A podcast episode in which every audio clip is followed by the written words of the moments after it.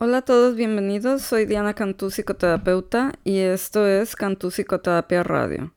Este podcast trata sobre temas relacionados principalmente con psicología y salud mental. Y este, pueden seguirme también en mis redes sociales de Facebook e Instagram en el perfil que lleva por nombre Cantú Psicoterapia Online. Los episodios se estrenan cada dos semanas o un mes y tratan sobre temas individuales que pueden ser solamente un episodio o una serie de varios y lo indico en, en cada episodio. No olviden suscribirse al podcast en la plataforma que lo reciban y descargarlo para que puedan seguir escuchándolo en los ratos en los que no dispongan de Wi-Fi. Así como también eh, no dejen de dejar, este, poner una calificación en aquellas plataformas que lo permiten como Apple Podcast. Y bueno, pues bienvenidos al, al episodio del día de hoy que trata sobre este recuperándose del trauma de la infidelidad, este, o la vida después de la infidelidad. Y bueno, pues decidí hacer un episodio sobre este tema por lo mismo de que este a veces eh, resalta mucho pues algunas noticias entre los eh, famosos o incluso deportistas o así de este en cuestiones de, de pareja sobre este, infidelidades, divorcios o reconciliaciones. Y pues he observado que esto hasta a veces pues llama mucho la atención entre, entre la gente y pues hay muchos detalles sobre toda esta cuestión que pues pensé que sería buena idea tratar a más profundidad y este, ofrecer más información eh, basada en este, lo que viene siendo pues la psicología y la psicoterapia sobre cómo este, los especialistas de pareja que tratan este, cuestiones de infidelidad este, manejan este tipo de problemas. Y bueno, pues eh, comenzando con, el episodio, adentrándonos en el tema, pues la mayoría de la gente este, puede estar de acuerdo de que un una infidelidad sexual cuenta este, como infidelidad, eh, pero pues existe toda otra gama este, de, otras conductas donde puede ser eh, más subjetivo el hecho de que si una conducta cuenta o no como una infidelidad. Como por ejemplo enviar un mensaje de texto o hacer un comentario eh, coqueteando o también, este, si la pareja, pues, toma muchos préstamos y aquí, este, adquiere una gran deuda sin el consentimiento de su, de su pareja. O cuando tienen este sexo virtual con alguien que no es la pareja. O contactando a un ex en los medios sociales. O manteniendo un perfil de citas online cuando ya se encuentra alguien en una relación, este, todo esto cuenta o no como una traición. Y pues es algo que, se, que nos podemos preguntar y la respuesta depende de cómo cada persona, eh, bueno, parejas de personas definen la infidelidad, o sea, eh, varía de pareja a pareja. Un estudio reciente este, encontró que había respuestas conflictuadas en mil personas a las que se les encuestó acerca de lo que constituía engañar. La mayoría de los que contestaron, entre el 71 y 76%, dijo que un contacto físico sexual con alguien fuera de la relación pues siempre este, llegaba al límite de lo que este, constituía eh, un engaño. Sin embargo, una este, mayoría, el 63%, también pensó que eh, tener un perfil de citas online o mandar mensajes de texto eh, coqueteando a alguien más podía ser considerado este, también un engaño. Y bueno, pues como demuestra esta encuesta, eh, la manera en que se define la infidelidad es subjetiva.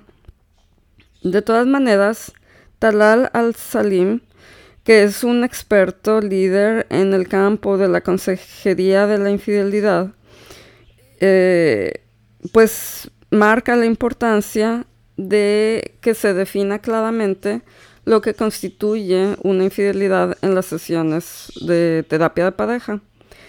Desde la primera sesión, si no nos ponemos de acuerdo en cómo llamar a algo que pasó, pues no podemos ir eh, más adelante o avanzar. Si los terapeutas desde un inicio no este, marcan así bien esta, esta base, pues están corriendo el riesgo de alienar una o dos, eh, a, una o a las dos personas de la pareja. Por ejemplo, el referirse a la infidelidad como conducta inapropiada, pues este, se lleva el riesgo de minimizar eh, la traición. Y por otra parte, este, los pacientes o los consejeros también podrían exagerar algún problema si se refieren a algo como infidelidad cuando pues claramente eh, no lo es. Todas las relaciones eh, deben tener un contrato, ya sea solamente verbal o por escrito, que estipule el número de compañeros en la relación y si las necesidades emocionales y sexuales que se esperan, este, bueno, se espera que, que estén satisfechas solamente dentro de esta relación y hasta qué grado estas necesidades son exclusivas a que se satisfagan solamente entre los compañeros en la relación.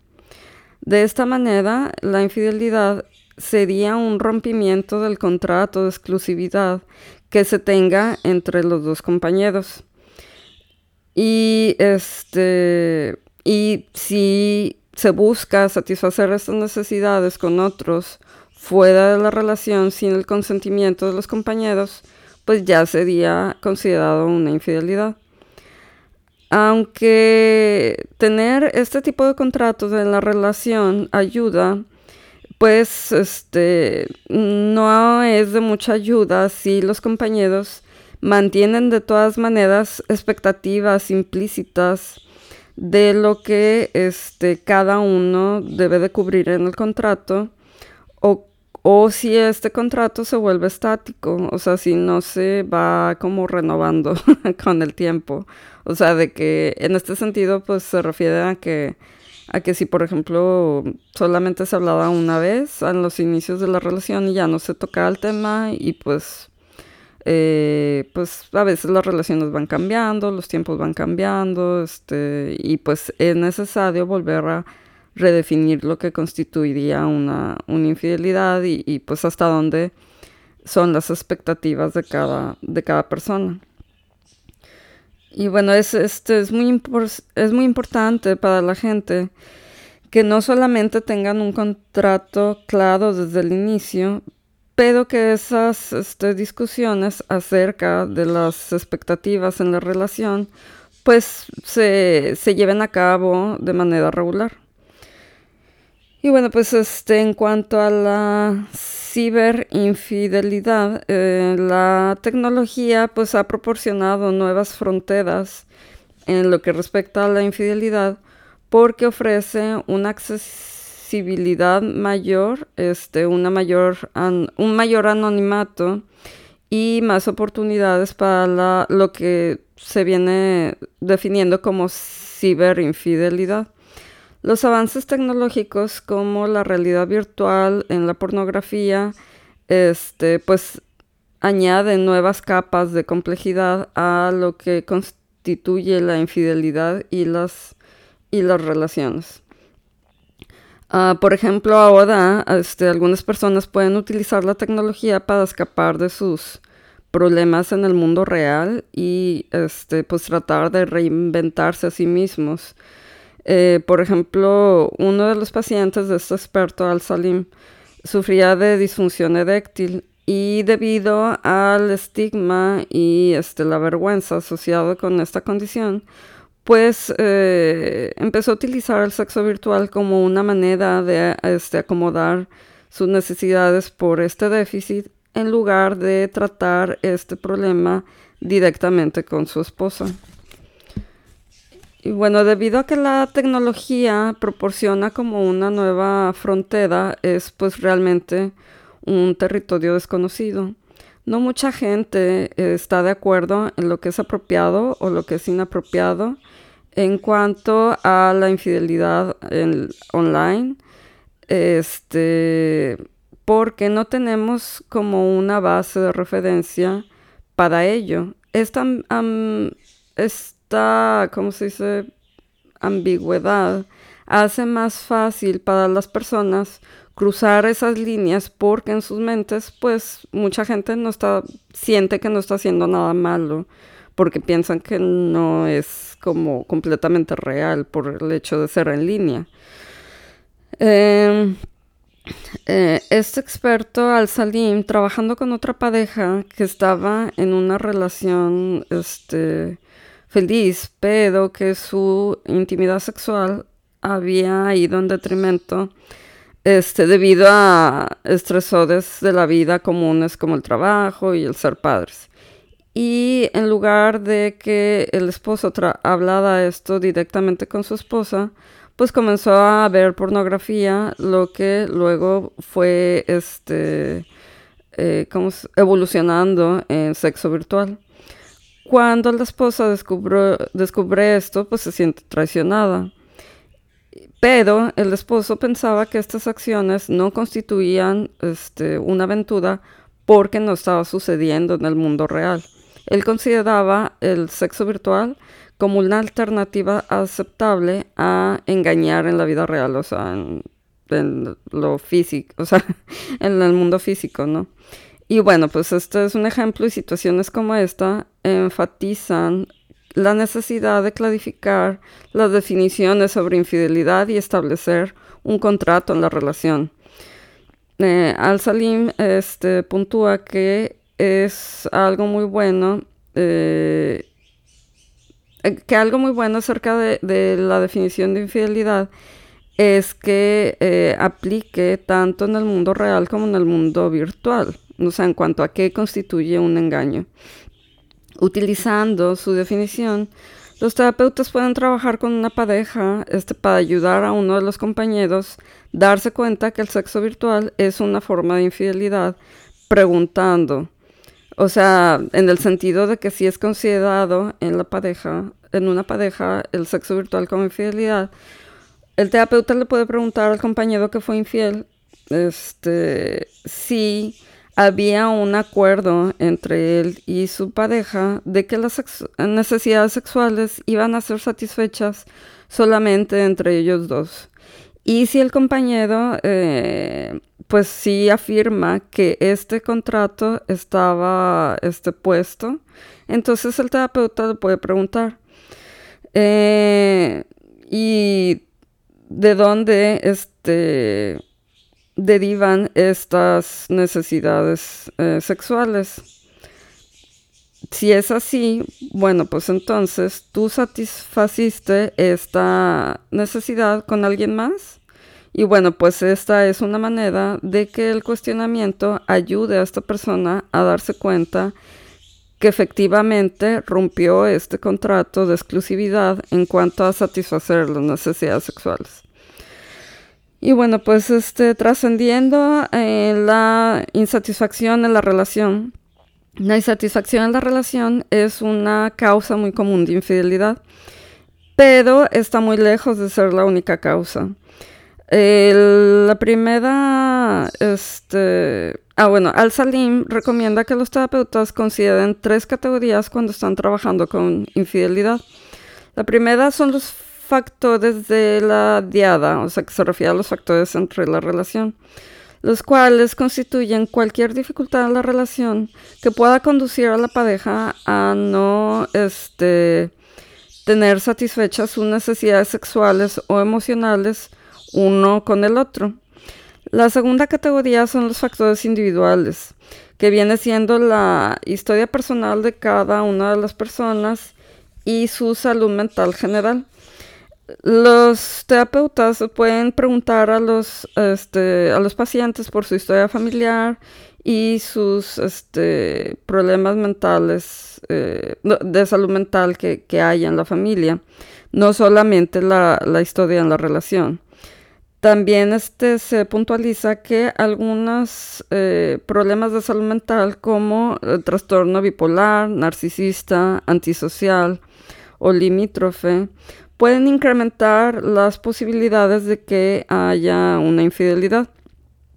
Las personas que experimentaron traumas sexuales a una edad temprana también pueden ser propensas a este, eh, tener ah, conductas relacionadas con infidelidad de adultos porque este trauma temprano puede haber afectado su capacidad de apego, su sexualidad, su identidad sexual y el tipo de relaciones que tengan en la adultez.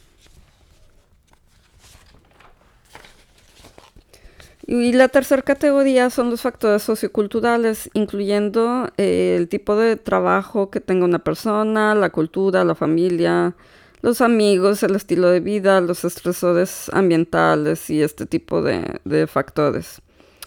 En una encuesta eh, se, descubrió que existen ciertas ocupaciones que, están que se correlacionan más con, con infidelidad. Este tipo de profesiones involucran típicamente eh, viajes frecuentes, exposición a trauma, eh, muchas horas de trabajo estresante o un ambiente laboral eh, insalubre. Y bueno, pues este, lidiando con el trauma. Algunos pacientes que experimentan la infidelidad de una pareja pueden eh, cumplir con el, criterio para el trastorno por estrés postraumático. De hecho, debido a la respuesta emocional hacia las infidelidades, eh, por ejemplo, los síntomas de pensamientos eh, recurrentes, problemas para dormir, conductas erráticas, cambios de humor, problemas de salud y depresión, pueden reflejar respuestas eh, similares a otros eventos traumáticos. Y algunos terapeutas han comenzado a utilizar el término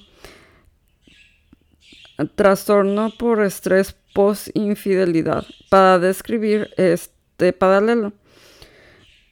Existen algunos disparadores, ah, flashbacks, hipervigilancia, conducta evitativa y manifestaciones relacionadas con el haber descubierto este, el engaño y todo lo relacionado que ocurrió después. También este, pues todo, eh, como que las consecuencias negativas de la infidelidad también pueden eh, afectar otros roles que la gente este, desempeña, como ser padres o su este, trabajo profesional. Y esto puede conducir a, culpa y, vergüenza si ellos sienten que no están desempeñándose bien en otra área de sus vidas debido a que están preocupados con el trauma del engaño y la traición. Al-Salim este, hizo observaciones de sus pacientes que lidiaban con infidelidad y descubrió muchas dificultades en estos pacientes eh, que compartían independientemente del tipo de relaciones que tenían o la duración o sus historias culturales o religiosas. Y bueno, pues este, estas eh, luchas incluían el eh, poder definir lo que era la infidelidad, el este, manejar el impacto emocional de, de la infidelidad y también este, navegar el significado del engaño este, en la narrativa de la relación. Las observaciones del Salim lo ayudaron a desarrollar una este tipo de terapia sistemática de recuperación del engaño que proporciona a los terapeutas con un método de tratamiento para ayudar a las parejas a procesar y sanar del trauma sexual y emocional de la infidelidad. Y bueno, pues este tipo de terapia describe siete puntos clave que los pacientes eh, tienen que, pasar para que puedan sanar de una infidelidad. Y bueno, pues el primero es este, asentar las bases para, para sanar. Segundo es eh, recuperar la historia. Tercero, eh, darse cuenta del impacto. Cuarto, escoger un camino. Cinco, crear un plan de acción.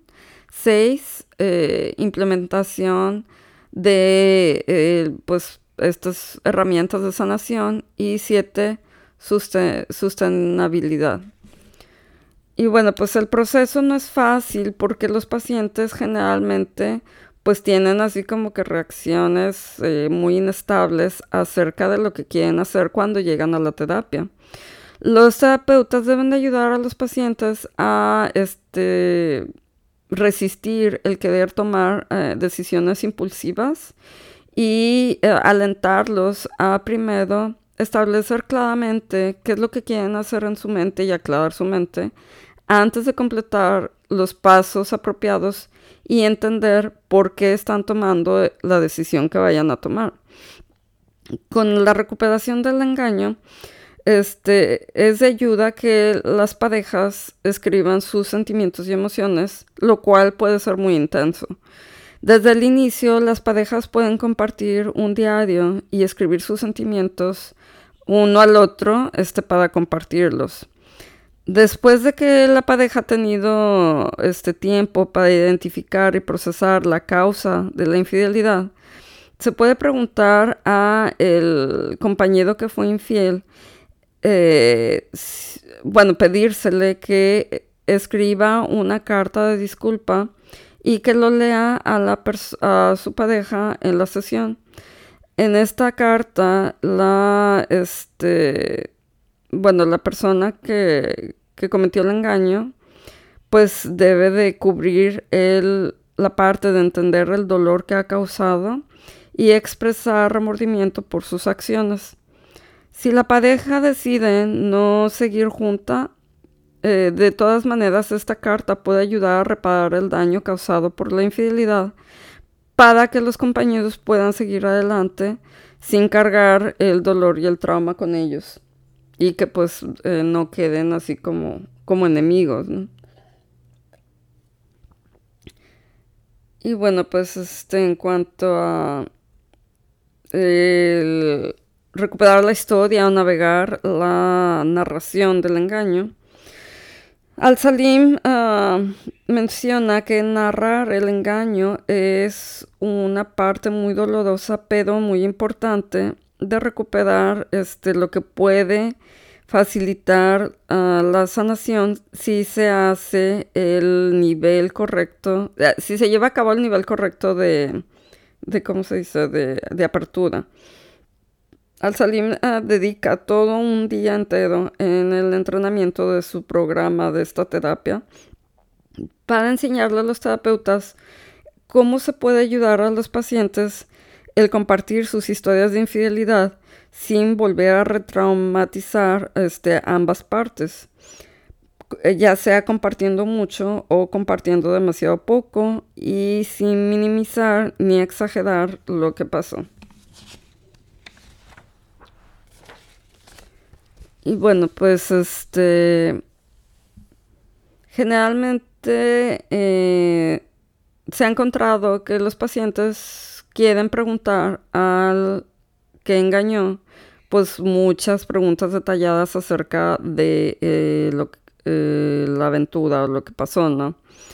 Y bueno, pues este, un terapeuta llamado Meyer está consciente de que las respuestas a estas preguntas pueden tener este, un potencial para crear más trauma y daño a sus pacientes Así que, este, bueno, pues el terapeuta es honesto con las parejas acerca de esta posibilidad y se les debe de guiar durante el proceso.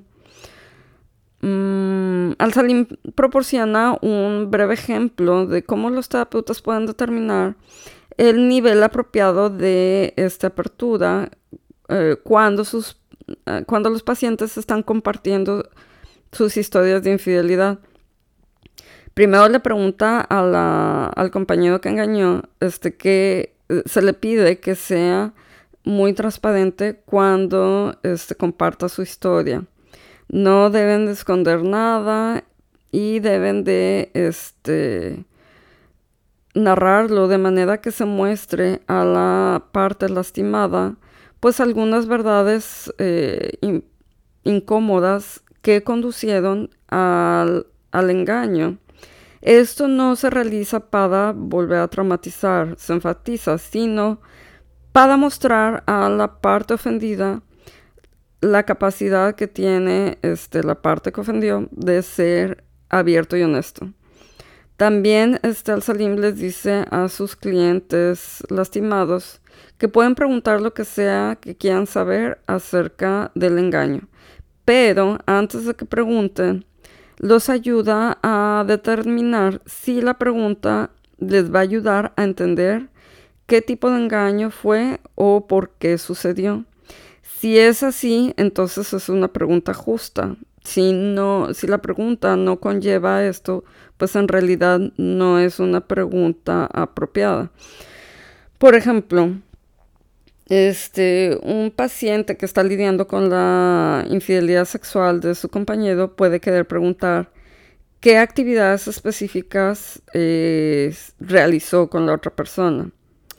Si el compañero que fue infiel está lidiando con, por ejemplo, una adicción sexual, que es un problema individual o cualquier tipo de problemas individuales, entonces la actividad sexual específica que haya realizado no es importante para entender la motivación o qué pasó o qué sucedió mal en la relación.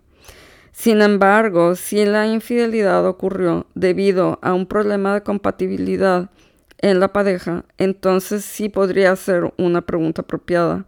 Porque el engaño, este, eh, perdón, este, la parte engañada podría entonces descubrir de qué maneras eh, no se estaban satisfaciendo las necesidades sexuales de su compañero.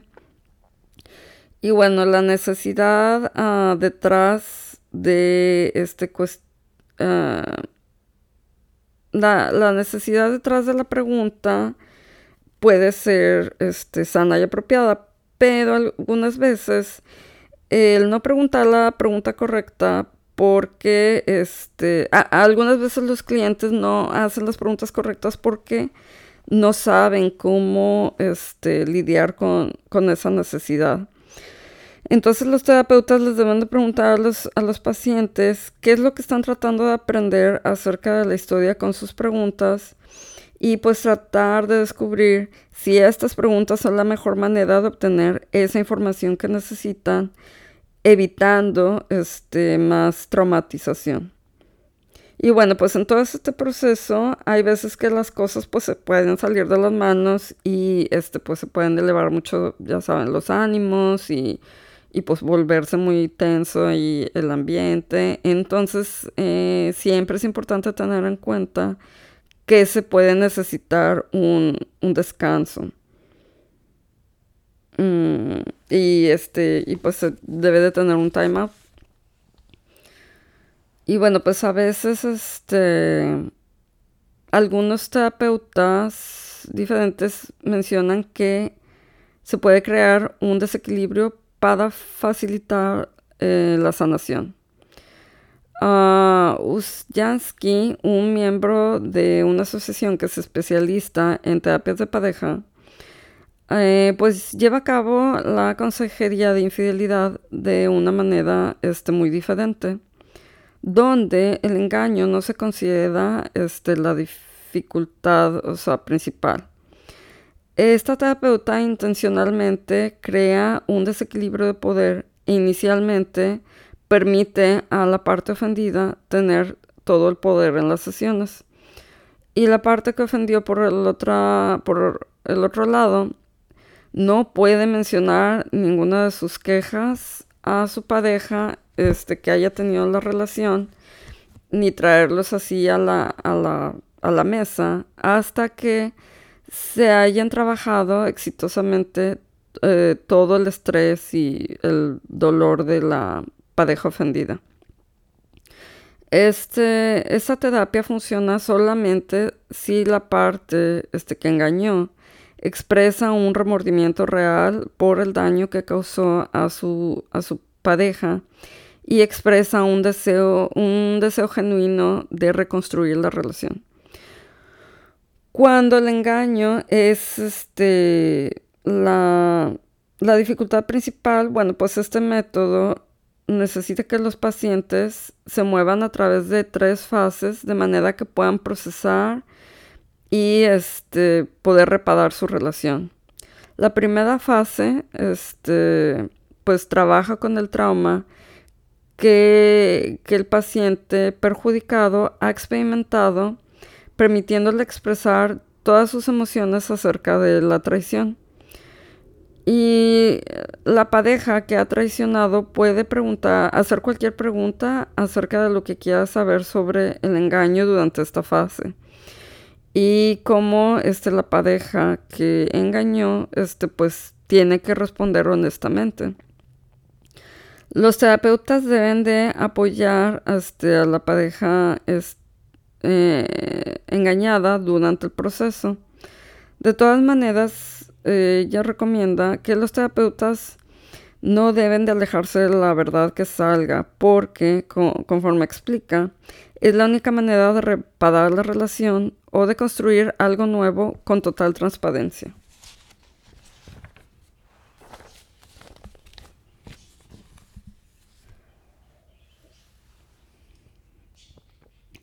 La segunda fase de PACT involucra a la pareja este que ofendió, este, él proporciona eh, pues el apoyo al, al, ofendido para corregir el daño al apego, al vínculo de apego entre ellos dos.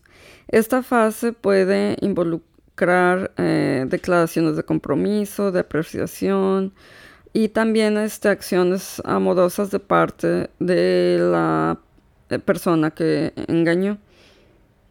Sin embargo, solamente la parte ofendida puede decidir qué conductas son reparativas este, y pues qué es lo que en sí eh, va a funcionar para esta fase, que la meta es la resolución.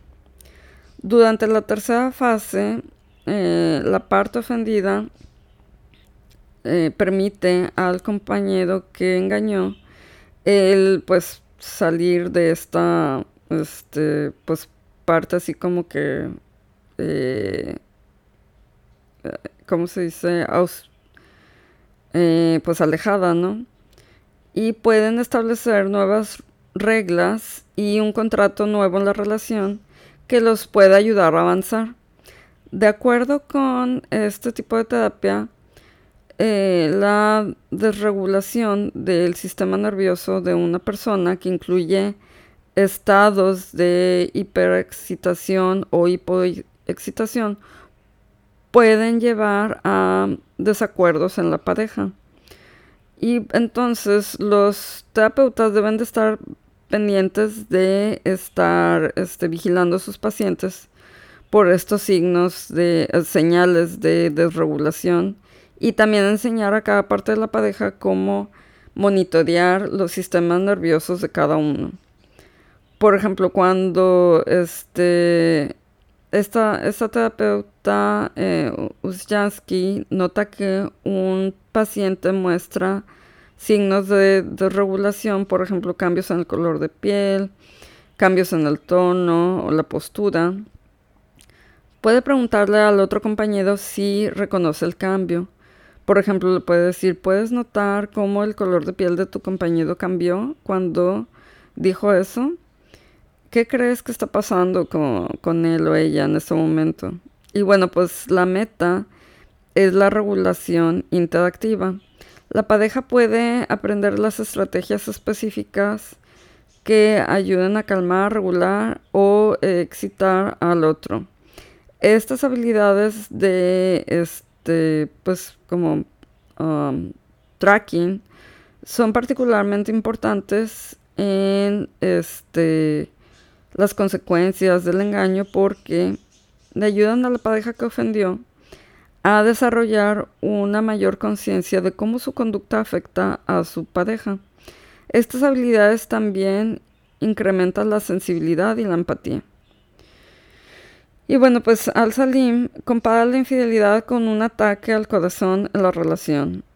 Es una llamada de auxilio crítica, explica. Forza a los pacientes a este, poner todas las cartas sobre la mesa y a este, tomar una decisión informada. Eh, les ayuda a preguntarse si se pueden comprometer a reparar todos los déficits en la relación y a trabajar juntos para tener una mejor relación más fuerte y este o terminar esta relación y encontrar nuevas relaciones más sanas. Al-Salim dice que muchos de sus pacientes comenzaron la terapia devastados por el trauma de la infidelidad pero que para el término de la misma admitieron que estaban, pues, realmente hasta contentos de que haya pasado, porque los condujo a tener la relación que siempre habían querido con su pareja. Por ejemplo, este, la infidelidad puede ser el, este, ¿cómo se dice? Como el disparador que los ayude a desatorarse. Algunos pacientes deciden reparar su relación y pues este los terapeutas les pueden ayudar a desarrollar un contrato nuevo y más explícito que hable sobre las reglas en la relación para seguir avanzando. Los terapeutas le pueden eh, pedir que escriban este acuerdo acerca de las reglas, de las nuevas reglas en la relación como terapeutas no podemos asumir que todas las parejas quieren o necesitan una monogamia, una sí, monogamia estricta. Y pues en este acuerdo se pueden tomar este, muchas variantes dependiendo en cada relación. Por ejemplo, algunos compañeros en una relación comprometida pueden estar de acuerdo en que este, cada uno se puede involucrar con otra persona de manera sexual y que está bien siempre y cuando lo discutan primero con la pareja y lo pongan sobre la mesa y que no se haga así a escondidas. Por supuesto, los pacientes en consejería de infidelidad pueden decidir también terminar su relación y este, aún así ir a terapia. Y pues de esta manera los pacientes han tomado el primer paso para asegurarse que la infidelidad no va a definir el resto de sus vidas o que este, o sea, les va a seguir afectando, o sea, va a ser algo que les va a seguir afectando sus relaciones futuras porque este pues va a ser un este trauma que van a poder procesar en terapia aunque decidan terminar la relación.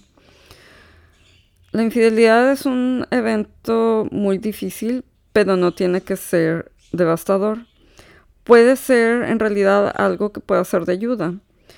La infidelidad tan terrible como es experimentar y que es, o sea, algo muy terrible que puede pasar, en realidad puede terminar siendo algo bueno que les puede pasar a las parejas como este, algo que ayude a cambiar sus vidas. Si se trata apropiadamente, puede en realidad enriquecer las vidas de las personas y hacerlos más resilientes y que este, puedan manejar eh, de mejor manera los problemas a largo plazo. Y bueno, pues este pues es muy importante aquí este señalar esto de que cuando ocurre una infidelidad, pues lo primero que se debe considerar es ir a terapia de pareja, pero con terapeutas que, se dedican a trabajar este tipo de problemas porque no todos los psicólogos tienen este, este tipo de entrenamiento y si es muy diferente. Ah, pues a veces algunos este, psicoterapeutas que se dedican solamente a, a este terapia individual o este ver eh, terapia infantil, etcétera, ¿no?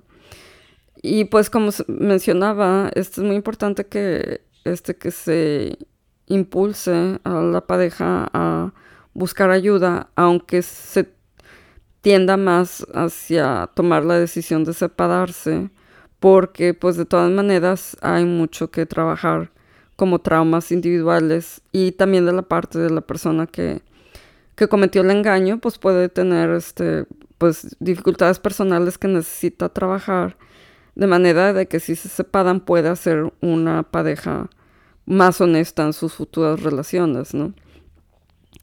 Este, y pues sí, es siempre como una este, alerta roja, como lo mencionan ahora, de que si en una pareja este, hay un engaño y la parte que ofendió está totalmente renuente a ir a terapia, pues sí es muy difícil este, poder reparar el daño y reparar la relación.